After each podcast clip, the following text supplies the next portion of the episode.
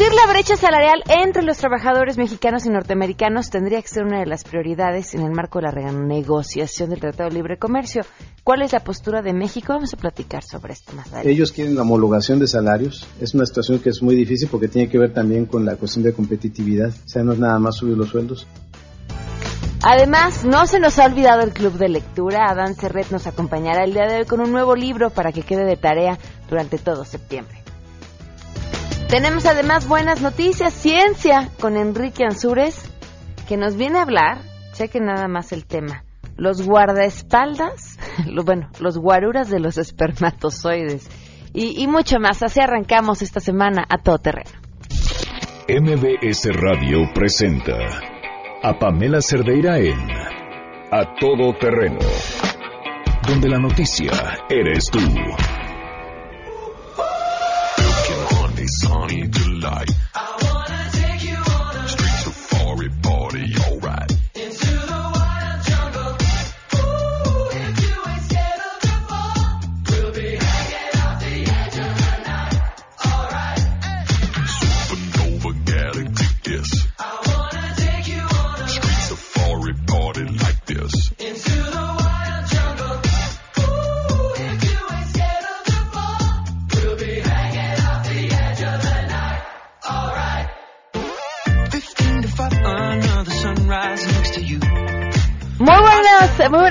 Tardes, bienvenidos a Todo Terreno, gracias por acompañarnos en este lunes 4 de septiembre del eh, 2017. Soy Pamela Cerdeira, los invito a que se queden aquí hasta la una de la tarde. Quería, tenía pensado una mejor canción, este, seguramente lastimo los oídos de Janine que tiene un excelente gusto musical, pero creo que los lunes tendremos que empezar con otra actitud. Y esta canción que yo apenas descubrí y que me parece que, que resume la actitud con la que debería uno arrancar los lunes. Miren, miren, no es que tenga un problema de alcoholismo, juro que no, pero me pone de buen humor.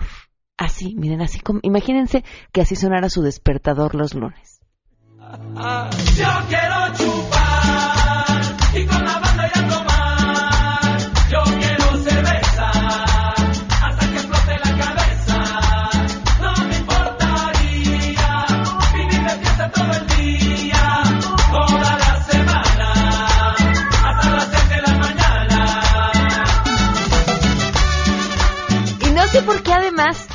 me da ternura. O sea, esta parte del... Me da, digo, ay, qué tierno.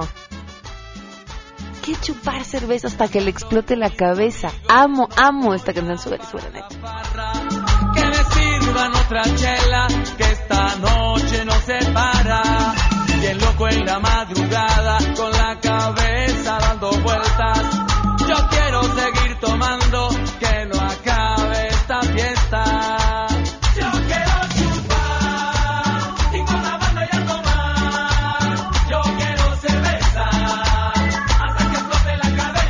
Bueno, si quieren que sea nuestra canción de los lunes, nos llaman y nos, nos dicen si estoy tomando una decisión completamente errada también.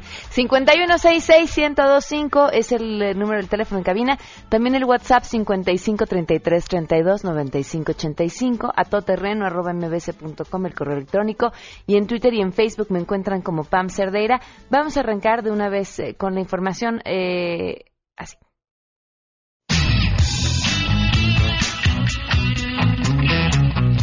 La Comisión Interamericana de Derechos Humanos inauguró este lunes el 164 periodo de sesiones que se realizará aquí en la Ciudad de México a partir de hoy hasta el 8 de septiembre. Entre los temas que se abordarán a lo largo de esta semana se encuentran las comisiones militares estadounidenses en Guantánamo, ataques a las personas defensoras de derechos humanos en Guatemala, derechos de la niñez en Haití y ejecuciones extrajudiciales en El Salvador. En este marco, el presidente de la CID, José Eguiguren, destacó que la tarea pendiente del Estado mexicano es tener conocimiento del paradero de los 43 estudiantes normalistas desaparecidos de Ayotzinapa, informó René Cruz González. El partido del Movimiento de Regeneración Nacional, fundado por Andrés Manuel López Obrador, se decidió a favor de la delegada en Tlalpan, Claudia Sheinbaum, quien podría ser su candidata a la jefatura de gobierno en el 2018. Y es que el Consejo Nacional de Morena decidió ratificar la encuesta aplicada en días pasados a fin de definir a su coordinador en la Ciudad de México, en este caso coordinadora, y bueno, pues los resultados que favorecieron a la delegada en Tlalpan por encima del delegado en Cuauhtémoc, Ricardo Monreal. Integrantes de ese partido, como Héctor Díaz Polanco fueron quienes dieron a conocer en sus cuentas en redes sociales que los integrantes del Consejo determinaron no atender la solicitud formulada por el delegado Monreal Ávila a fin de verificar los resultados de la medición a través de otra encuesta o bien de realizar una consulta ciudadana para recabar una votación abierta. Díaz Polanco señaló en su cuenta en Twitter que los 300 consejeros que aprobaron mantener este procedimiento tomaron la decisión, informó Angélica Melín. El sistema de aguas de la Ciudad de México informó que la reparación total del socavón que se formó en la esquina de las calles Humboldt y Cristóbal Colón en la colonia Centro será de más de dos meses. En un comunicado indicó que el socavón se formó por una falla del colector semiprofundo central que está a 12.7 metros de profundidad, lo que provoca que los trabajos de reparación requeridos sean de mucho mayor complejidad porque dicha infraestructura se instaló desde 1967. Además, indicó que por los materiales y escombros que hay arriba del colector semiprofundo central, aún no se ha podido determinar con precisión la magnitud del daño que se tiene. De acuerdo con la dependencia, los tiempos y costos de estos trabajos se informarán en cuanto se logren determinar con una aproximación razonable con base en los daños que se encuentren al lograr acceder a nivel del colector semiprofundo. Además, comentarte que con el tema de las lluvias, la Secretaría de Desarrollo Social informó que atienden ya a 2.500 personas afectadas, pero se tienen 1.100 censos de evaluaciones y se prevé que sea en dos semanas cuando estén efectuando los primeros 70 pagos por parte de la compañía aseguradora con una bolsa inicial de 5 millones de pesos, reportó Ernestina Álvarez Guillén.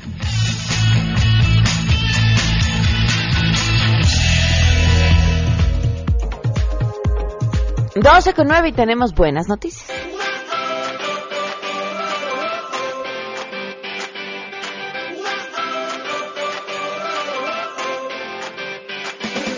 Juan Carlos Alarcón, hoy con las buenas noticias. Juan Carlos, te escuchamos. Muy buenas tardes.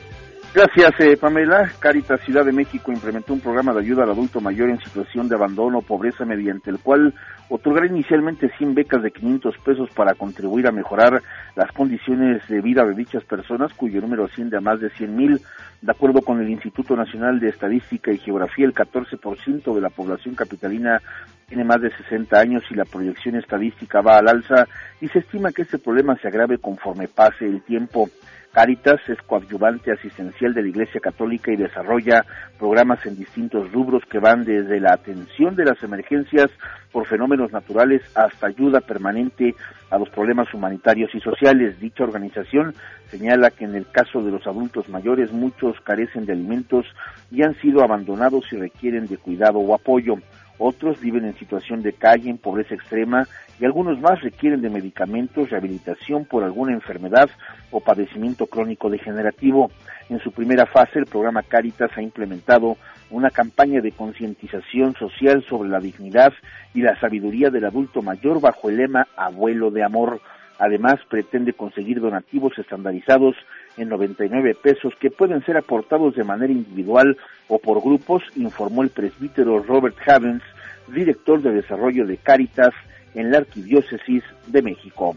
Pamela, el reporte que tengo. Muchas gracias, Juan Carlos. Muy buenas tardes. Gracias, buenas tardes. Pues sí, yo creo que más allá de las becas tiene que ser un tema de concientización y de, y de educación, ¿no? Tú das becas de 500 pesos y tendrás que seguir dando de becas de 500 pesos todo el tiempo si no concientizas sobre el fondo del problema.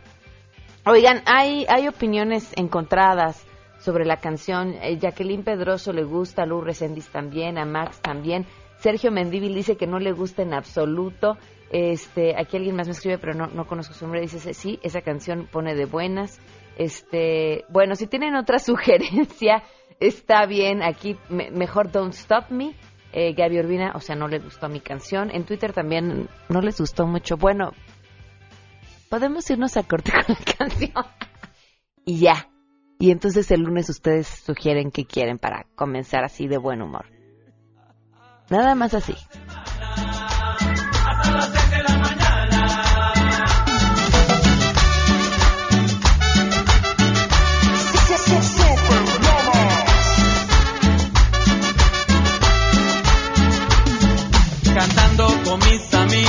Dice Janine que si no se mueven con esta canción es que no tienen corazón. Están muertos por dentro.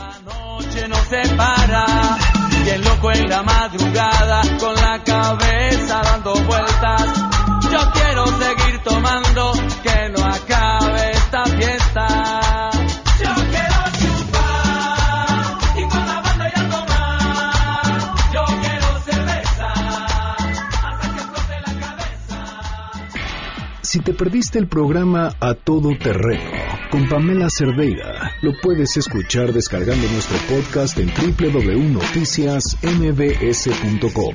Pamela Cerdeira regresa con más en A Todo Terreno, donde la noticia eres tú. Marca el 5166125.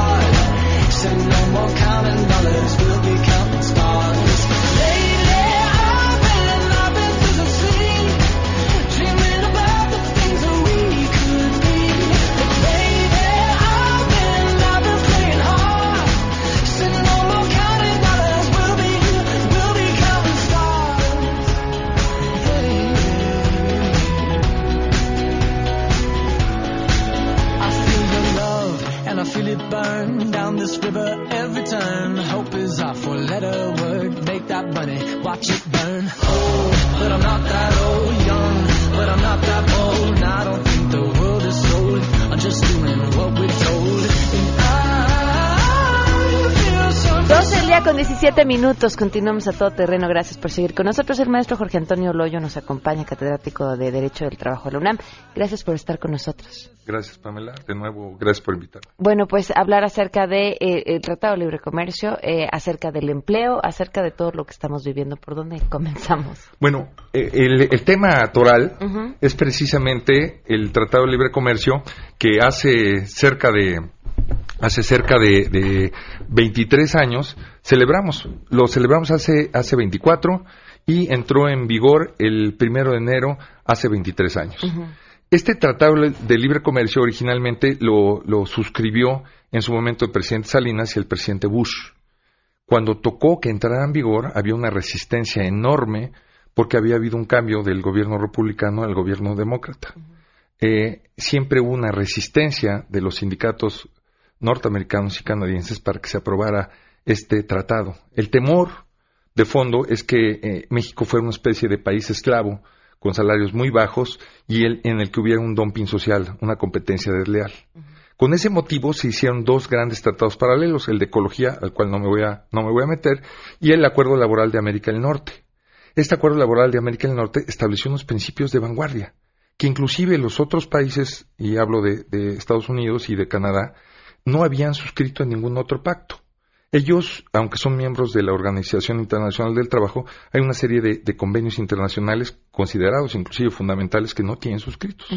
Y la defensa para no suscribirlos es que ellos en su derecho interno tienen mejores instrumentos para su cumplimiento.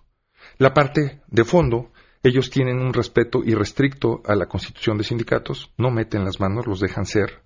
Eh, tienen eh, reconocido dentro uh, de su sistema jurídico el derecho a la negociación colectiva, que de acuerdo al Plan Global de Empleo de la OIT y de acuerdo a todos los expertos, es el mecanismo ideal para la distribución de la riqueza. Nuestra economía es una economía muy importante, es la número 13 del mundo.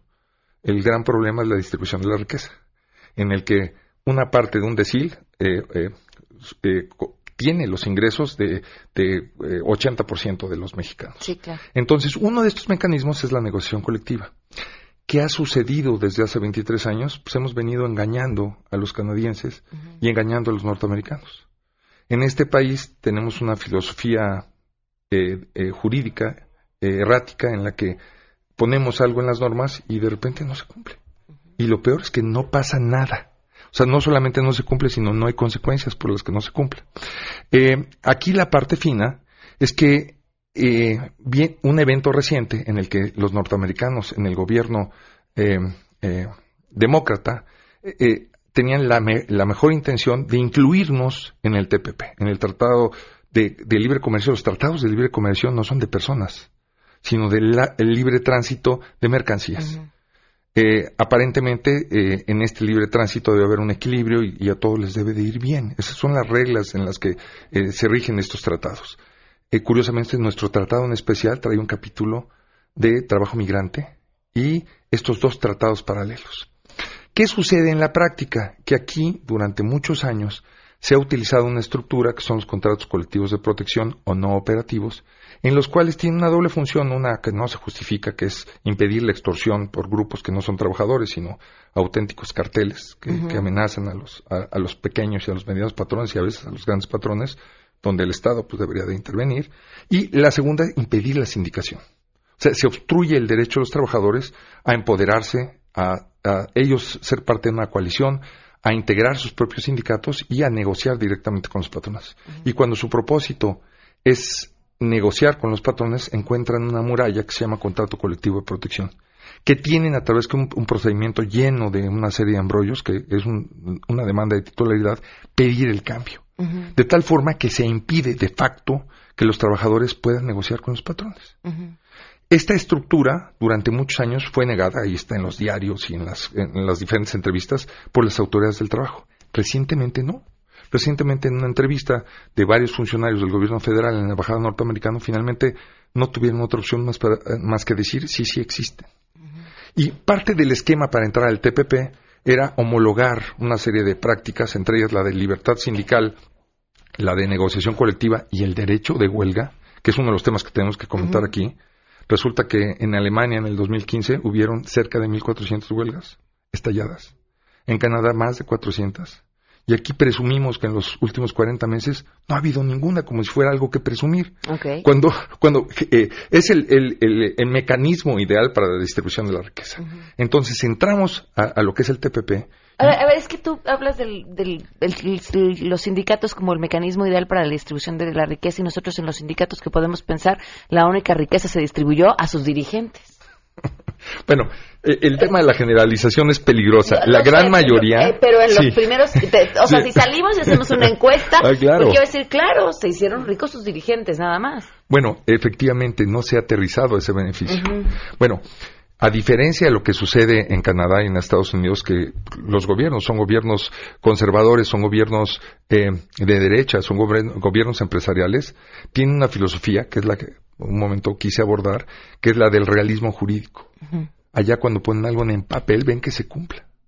Por ejemplo, alguna vez me tocó en- entrevistarme con el subsecretario del Trabajo de Canadá, Pierre Bouchard, y él estaba sorprendido cómo en este país, existiendo un contrato vigente, puede haber una demanda en la que se emplace a huelga al patrón para que se cumpla el contrato. Y una de las cosas que, que yo inmediatamente le contesté, oiga, pues ¿cómo le hacen en Canadá cuando un patrón no cumple un contrato colectivo de trabajo? Me dijo, en Canadá ese no es un problema. Nosotros vemos Que nuestra inspección de trabajo que se cumpla. Tienen una cultura de la juridicidad enorme. De la sí. Y, y efectivamente, negocian muy fuerte y, y hay una lucha en el proceso de negociación. Pero realmente los beneficiados son los trabajadores. Aquí existen, no sé, les voy a dar una cifra, de 107 mil contratos que existían en la Junta Federal de Conciliación y Arbitraje, se consideraban buenos 7 mil. O sea que hay 100 mil simulaciones. Hace poco nos tocó intervenir en un conflicto en el que eh, unos actores de una, de una organización sindical muy importante en materia de, de, eh, actores eh, emplazó a huelga una empresa de doblaje y resultaron o brincaron estos contratos en los que ni uno de los trabajadores conocía. Entonces, yo creo que en el fondo, en, en ese tema específico, tiene que haber una cultura de cumplir. Yo, yo considero en lo personal que esta gran reforma, como la califican algunos otros autores, en realidad es una, una simulación que preparó el gobierno mexicano para acoplarse al TPP. Y ahora, con el nuevo elemento que se llama Donald Trump, que entra al gobierno y que, siendo el- los Estados Unidos el abanderado del libre comercio y de la apertura, de repente dice, ese convenio es el peor convenio que ha firmado mi país en la historia. Y una de sus banderas es, vamos a salirnos de ese convenio. Y en la primera ronda de hace, hace un par de semanas que se reunieron, sacaron las armas. Y ahorita, que a mí me llama la atención un tema tan importante que debería ser transparente, nadie dice que esa puerta cerrada y no nos enteramos que están negociando. Es cierto. Y la parte triste de esto es que se están negociando cosas muy importantes. Eh, por una parte, el gobierno norteamericano amenaza, siguiendo la, esta escuela de negociación, la escuela de Harvard, de levantarse de la mesa y que están dispuestos a terminar el tratado. Y por otro lado, nosotros muy cautelosos decimos, no, eso no es tan sencillo y vamos a platicar. En el fondo, todo puede suceder. Puede ser una estrategia de negociación, pero realmente se puede salir del tratado. ¿Qué va a pasar? Nada. Vamos a entrar al GATT, que ya existe ahí, que ya está ahí, y en lugar de de ser tasa cero, pues va a haber una tasa mayor. El mundo va a seguir eh, circulando. No Claro. debemos de tener miedo. No es una mala idea abrir nuestros horizontes y no depender absolutamente de las expo- exportaciones a los Estados Unidos. Ahí está Europa, ahí está Asia. Nos vamos a tardar. Pero una de las grandes conclusiones de un librazo que leí de la OIT sobre la reforma laboral en Latinoamérica 15 años después, que prepara la Organización Internacional de Trabajo de Perú, es que nos dice que estas reformas son parte de lo que estamos viviendo. Un, un liberalismo ultranza, un materialismo, un, un capitalismo salvaje, en donde lo más importante es lo que dicen las grandes corporaciones, no los gobiernos. El mismo gobierno norteamericano es, yo lo veo como un títere de estas grandes corporaciones que siempre están detrás de sus campañas y que pues tienen su lobbying y imponen eh, sus, sus ideas y sus propósitos. Prueba de ello es que esta reforma iba, en- iba encaminada a lo que pactamos hace 23 años, que ahí está, que es lo que yo critico. Y estaba, no tenían que reformar la Constitución. Lo único que tenían que respetar era el clan, dejar a los sindicatos ser, evitar las simulaciones y permitir el ejercicio del derecho de huelga. No con la limitación revolucionaria que tenemos ahora en, en el artículo 450, que pr- pr- prácticamente son muy pocas las causas por las que uno se puede ir a la huelga, cuando en otros lugares de, ma- de mejor economía o de mejor estatus se permite. Es, es una idea absurda que no se permita ejercer este derecho. Ahora te voy a hablar un poquito de la reforma. La reforma tiene unos ejes muy importantes. Primero, desaparece esta gran institución, que son las Juntas de Conciliación Arbitraje, que hicieron milagros, sin recursos, sin atención. Eh, la verdadera causa de su ineficacia se llama el gobierno. Pero el gobierno, Cámara de Diputados, el gobierno ejecutivo, el legislativo, que nunca se ocupó de dotarles del suficiente presupuesto para que hicieran una función importantísima. La Constitución, cuando creó a las juntas, no las atribuyó al Ejecutivo Federal. Las creó como un organismo constitucional autónomo, que al principio había las dudas si era o no tribunal, y que después la Suprema Corte concluyó que sí se trataba de un tribunal. Pero finalmente, sin defender yo el tripartismo que se practicaba en las juntas, porque no había tripartismo, porque no había representatividad de ninguno de los dos sectores, porque esto es un tema real, porque no voy a defender esa parte como realmente las juntas no tuvieron la culpa. Las juntas fueron un sistema muy eficaz para resolver en una época histórica en Nueva Zelanda unos conflictos gravísimos de trabajo donde el gobierno sentaba de un lado a los trabajadores, realmente a los trabajadores, no a los líderes ricos estos, donde sentaba a los patrones que no se querían mezclar con los trabajadores, los obligó a sentarse, y donde dirimieron sus diferencias. Funcionó, tan es así que así funciona la OIT y muchos organismos. No es malo la forma en la que los mexicanos eh, tropicalizamos ese tripartismo en las juntas de conciliación y arbitraje donde realmente eran un estorbo. Eh, Aquí el tema es cambiar, eh, cambiaron, desaparecen las juntas y, ¿Y qué ahora queda? les atribuyen a, la- a los, al Poder Judicial Federal, no a la Suprema Corte, al Poder Judicial Federal, eh, en materia federal lo que le correspondía a la Junta Federal de Conciliación y Arbitraje y en materia local lo que le correspondía a, la a las juntas locales de conciliación y arbitraje. Se mantiene esa doble competencia que nuestro sistema jurídico mantiene. Y en ese tenor habrá que entregar los juicios. eh, eh, ahora que uno de los temas que vamos a tomar es la breve vacacio legis que se le dio de apenas un año cuando en la reforma de la justicia penal se les dio ocho, eh, que parece absurda y que no, al parecer se tiene que extender de alguna manera porque no hay manera de lograr la transferencia de esos juicios. Y mi pregunta es, ¿a poco el Poder Judicial Federal, y y yo lo cuestiono, ¿eh? realmente es independiente? Yo veo en muchas de sus resoluciones esta parte donde nuestro derecho al trabajo está manchado, está impregnado por esa no independencia, donde a los trabajadores de confianza les impiden el ejercicio de huelga, donde hoy en día ubican a los trabajadores de los organismos públicos descentralizados estaduales en el apartado B, donde no tienen estabilidad en el empleo, donde por ahí un tribunal colegiado dice que si trabajas 59 minutos de tiempo extra, te pueden robar ese salario. Entonces, no es ninguna garantía el que nombren como un ministro a un nuevo director de un organismo público descentralizado que ahora se va a dedicar a registrar contratos, a registrar tomas de nota y sindicatos, y que además va a ser un, un superórgano conciliador. Porque además crearon, separaron de la impartición de justicia laboral a este órgano, lo cual a mí se me hace una torpeza porque desvincular a la impartición de justicia con la etapa previa de la conciliación, pues no deja nada bueno. Se ve que las cosas van a ser todavía más tardadas. Em, aquí el tema es que, eh, en mi opinión, cometieron algunos errores. Error número uno, no escucharon a los implicados en esta reforma. Quien coordinó la reforma constitucional o los actores de la reforma constitucional no, no, no se empapó de los verdaderos implicados. Nunca le preguntó a, los- a las juntas de conciliación y arbitraje locales y federales, nunca les escuchó. Nunca escuchó formalmente a los investigadores, a los litigantes menos. Nunca escuchó a los sindicatos ni las asociaciones patronales. Fue una reforma, como ahora se está dando el Tratado de Libre Comercio, en lo oscurito. Y entonces, ¿ahora qué va a pasar?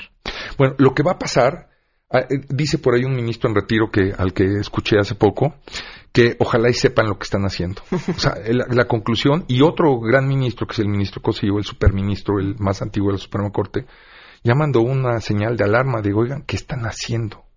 Van a alborotar, a, a alborotar la gallera y esto se puede incendiar, porque pobreza hay, necesidades hay, apretar más al trabajador, tiene, tiene muchos cuestionamientos en un ambiente que él dice abandonado, con los recursos, sin los recursos, sin, sin cubrir las necesidades. Aquí en México no tenemos un, un sistema de compensación social contra el desempleo. No existe. Cuando pierdes tu empleo, pierdes, Pierdes todo. todo, claro. Pierdes de- el derecho a la vida, literal, ¿no? Entonces, si no tienes ese derecho a la vida, pues ¿qué puedes hacer? Más que frustrarte y a lo mejor levantarte. Entonces, la señal del, del ministro Cosillo, que me subo a los hombros de un gigante, es, oigan, repiénsenlo, retómenlo. No le den ese, ese espacio tan breve que nos- le dieron un año para ponerlo en, en vigor.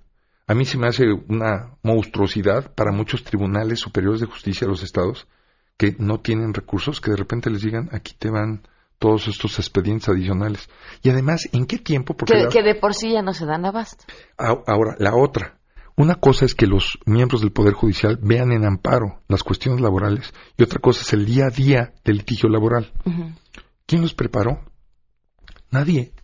Nunca, no tienen experiencia. No han estado ni de archivistas, ni de ni secretarios, ni de actuarios, ni de secretarios auxiliares, ni de presidentes de Junta Especial, ni de... No tienen experiencia. Va a ser un experimento, eh, yo digo, inadecuado de repente aventar a cubrir estos puestos que se van a abrir necesariamente. ¿Cómo, ¿Cómo podríamos traducir esto en el día a día de quienes nos están escuchando?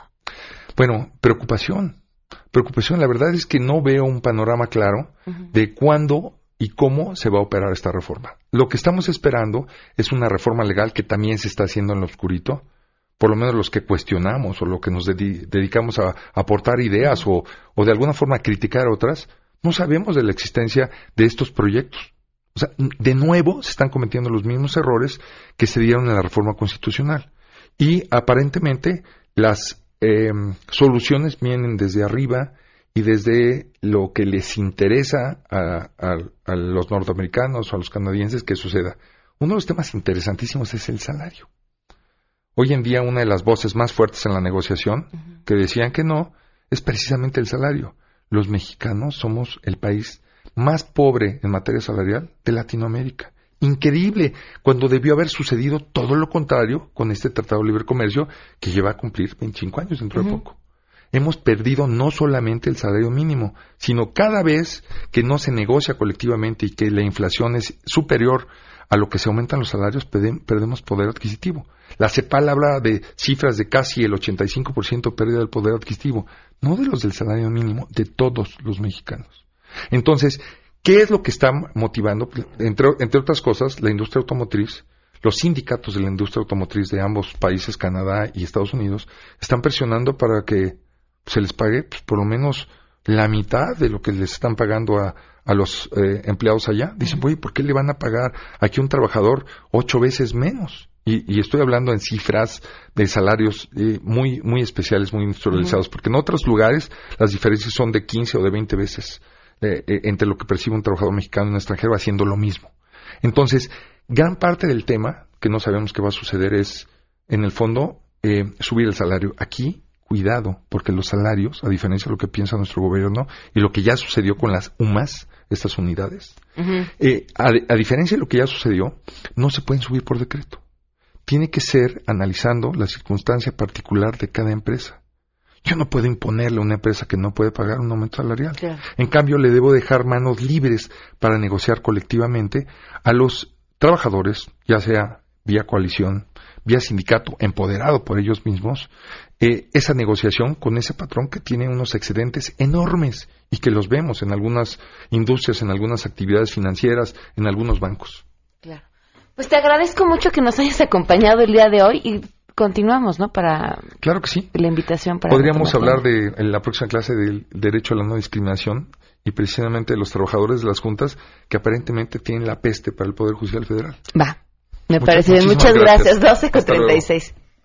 Pamela Cerdeira es a todo terreno. Síguenos en Twitter, arroba Pam Cerdeira. Regresamos. Pamela Cerdeira está de regreso en A Todo Terreno. Únete a nuestra comunidad en facebook.com, diagonal Pam Cerdeira. Continuamos.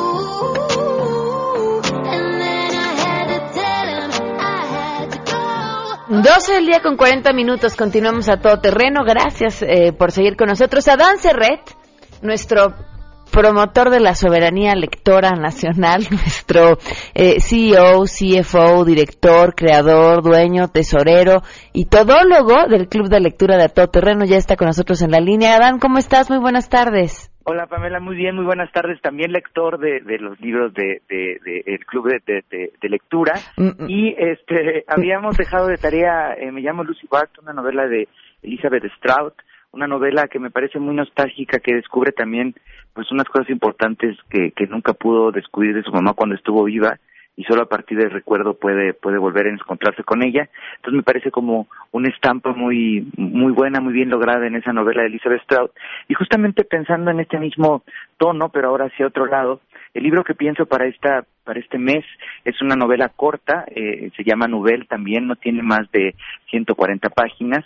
La escritora es una escritora bastante joven, eh, se llama Cristina Zabalaga, ella es eh, luso-boliviana, es decir, de Portugal y Bolivia, y la novela se llama Cuando Nanjing suspira, en la editorial Lumen, y me parece una novela muy inteligente, eh, muy melancólica, y que plantea un ejercicio que va hacia dos caminos. El primero es que esta mujer, eh, el personaje principal, que vive en una ciudad llamada Limón, que no sabemos exactamente dónde es, solo que habla en español, eh, conoce a, a un hombre chino y se hace su esposa. Este hombre chino eh, pues resulta una pareja extraordinaria con la que ella logra una relación increíble, pero eh, este hombre en algún momento muere y lo interesante es que ella conoce a este hombre eh, chino en, otro país y él es un, extraño, pero eh, tiene un universo genial que- con el que ella comparte, como bueno, se comparte muchas veces con, con las parejas. Y lo interesante es que la novela comienza justamente cuando ella lleva eh, de una forma eh, dura, triste, el, el, el, el, cuerpo de este hombre en, en el avión para ir al pueblo a enterrarlo, porque este hombre no sabemos exactamente cómo murió, pero deseaba que lo enterraran en su pueblo na- natal, que es justamente Nanjing. Entonces, eh, lo que empieza a suceder en la novela es que ella comienza a descubrir a su esposo, pero ahora en su ciudad, ahora en su país, y comienza a hacer, digamos, una relación de regreso, y eso me parece muy interesante, ¿no? Como quizás hay una reflexión allí de que nosotros existimos como personas, como individuos, y tenemos toda una personalidad particular, pero como también en el lugar en que crecimos y en el lugar donde nacimos, también está muchísima parte de nuestra identidad, de nuestra personalidad, y una forma de descubrir a alguien, sobre todo a alguien de que quieres ir al lugar, es ir al lugar donde creció, ¿no? Y además esa necesidad de reconstruir a alguien después de que se fue, ¿no? Exactamente, eso me parece bellísimo, cómo extrañas a alguien después de que se fue y eh, lo reconstruyes y lo reconstruyes de una manera, no diría yo feliz, pero sí que tiene muchísima riqueza, que es cuando descubres todos los lugares que lo hicieron, ¿no? Desde la casa de sus padres, a su familia y también en, en el caso particular de China, con nosotros que somos tan diferentes físicamente, pues descubrir su propia belleza a partir de sus eh, coterráneos, ¿no? Claro. ¿Nos recuerdas el nombre, Adán? El nombre se llama cuando Nanjing, así como se escucha con J, suspira. Es una ciudad Nanjing muy antigua, China, y dice incluso en la, una parte de la novela, un siglo no es nada en Nanjing, al igual que dos o tres. a partir de los mil años te empiezan a tomar en serio. es cuando Nanjing suspira, la escritora se llama Cristina Zabalaga y está en la editorial Lumen. Oye, y retomando el libro del mes anterior, el de, de Lucy Barton, eh, les recordamos a la gente que en goodreads.com o pueden bajar la aplicación que lleva el mismo nombre, buscan el grupo a todo terreno y ahí tenemos una serie de discusiones sobre el libro del mes y resaltaron en el en el grupo una cita que me parece que es bellísima sobre el libro. Dice, eh, ya lo he dicho, me interesa cómo encontramos maneras de sentirnos superiores a otras personas, a otro grupo de personas. Pasa en todas partes y pasa todo el tiempo. Le pongamos el nombre que le pongamos, creo que es lo más rastrero que hay en nosotros, esa necesidad de encontrar a alguien a quien rebajar. Claro, esa cita me encantó. Me parece que es cuando ella va a tomar un- una clase de, de literatura. Así es. Y que alguien la psicoanaliza a la maestra. Y, y que es una. Me, me gustó mucho, sí la leí la, la frase en Goodreads. Y pues bueno, está padre esto. Este libro de Cristina Zabalaga también está lleno de citas eh, bastante remarcables, bueno, lo- eh, bastante importantes y que ahí podemos eh, eh, platicar. Bueno, pues ahí está el libro del mes. Muchísimas gracias, Adán. ¿Tu Twitter? Gracias, Pamela. Es arroba Adán Serret. Perfecto, muchísimas gracias. Gracias, un abrazo. Un abrazo. Y bueno, más adelante lo encontrarán toda la información también en la aplicación de goodreads.com. Ya somos bastantitos y la verdad es que la discusión se pone muy, muy, muy interesante. Así que ahí los esperamos para que vean qué hemos leído, qué opinamos de lo que hemos leído y cuál es el libro de, de este mes. 12 con 45, vamos a una pausa y volvemos.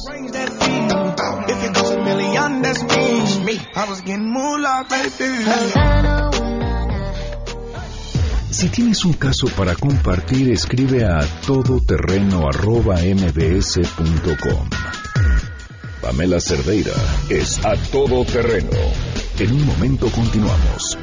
Estamos de regreso. Síguenos en Twitter, arroba Pam Cerdeira, todoterreno, donde la noticia eres tú. Continuamos.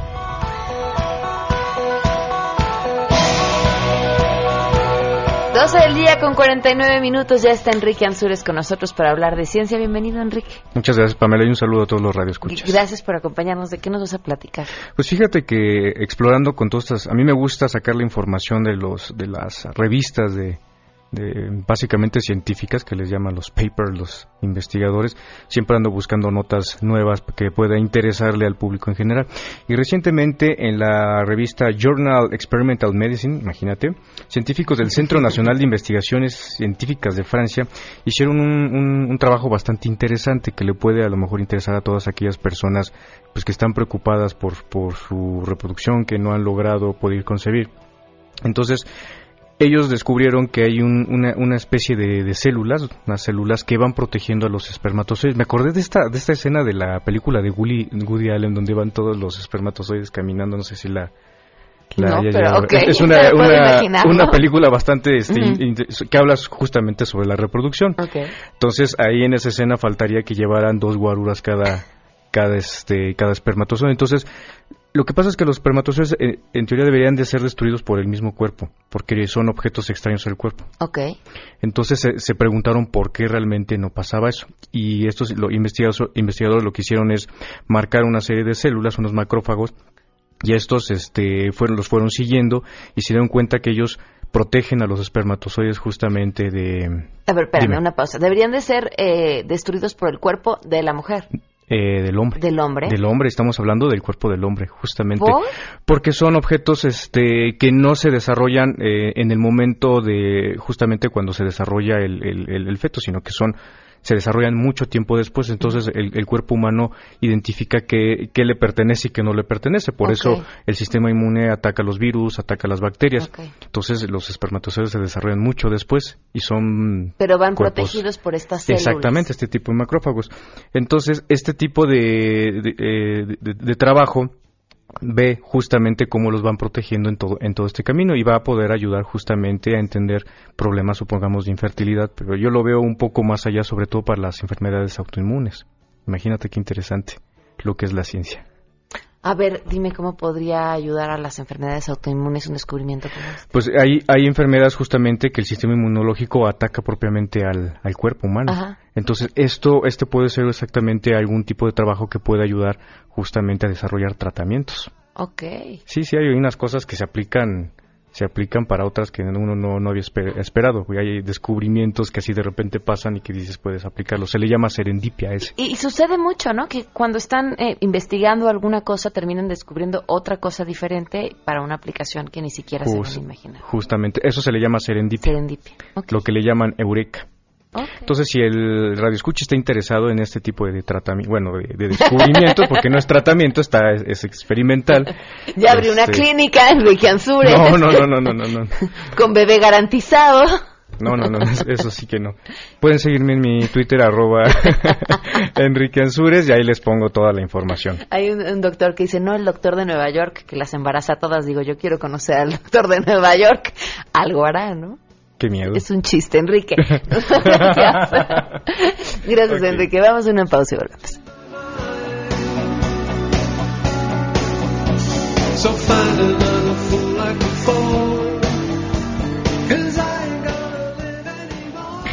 Si te perdiste el programa A Todo Terreno con Pamela Cerdeira, lo puedes escuchar descargando nuestro podcast en www.noticiasmbs.com.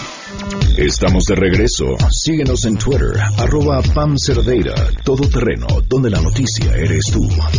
Continuamos.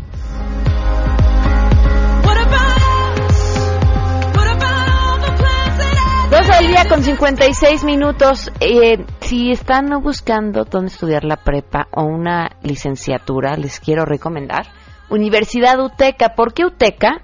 Porque tiene nuevas instalaciones, nuevas oportunidades para todos los egresados como vacantes exclusivas en su bolsa de trabajo y por su ubicación está en una gran ubicación, Viaducto Miguel Alemán 255, casi esquina con Insurgentes, ahí en la colonia de Roma Sur. Es una ubicación sin socavones. Eh, llegó el día para que tengan una nueva vida, sean parte de la comunidad UTECA. El teléfono 5264-8520 o se pueden registrar en www.uteca.edu.mx. 5264-8520. Nos llamaron para opinar sobre la canción que les puse empezando el programa. Y dice Belén, opino que no es buen tema para los lunes porque fomenta el alcoholismo en los jóvenes. Mejor pongan algo divertido y sano. Nada más que Belén, no creo que nos escuche ningún joven. Creo que ya estamos bastante echaditos a perder, por lo menos los que nos acompañan, ¿no? Así como que yo vaya a malo influenciar su vida, pero como causó tanta controversia y hubo quienes les gusta y quienes no, lo que vamos a hacer a partir del próximo lunes es que ustedes decidan. ¿no? En el fin de semana me van mandando la canción que quieran, pero que, que los ponga de buenas, que nos anime para arrancar el lunes como se debe y, bueno, a partir de ahí, este, menos reggaetón, sí, menos maluma, ¿no? Este, está bien. Nos vamos. Muchas gracias por habernos acompañado. Los espero mañana en punto de las 12 del día a todo terreno. Soy Pamela Cerdeira. Se quedan en mesa para todos y que tengan un excelente inicio de semana. Yo quiero chupar y con la banda y a tomar.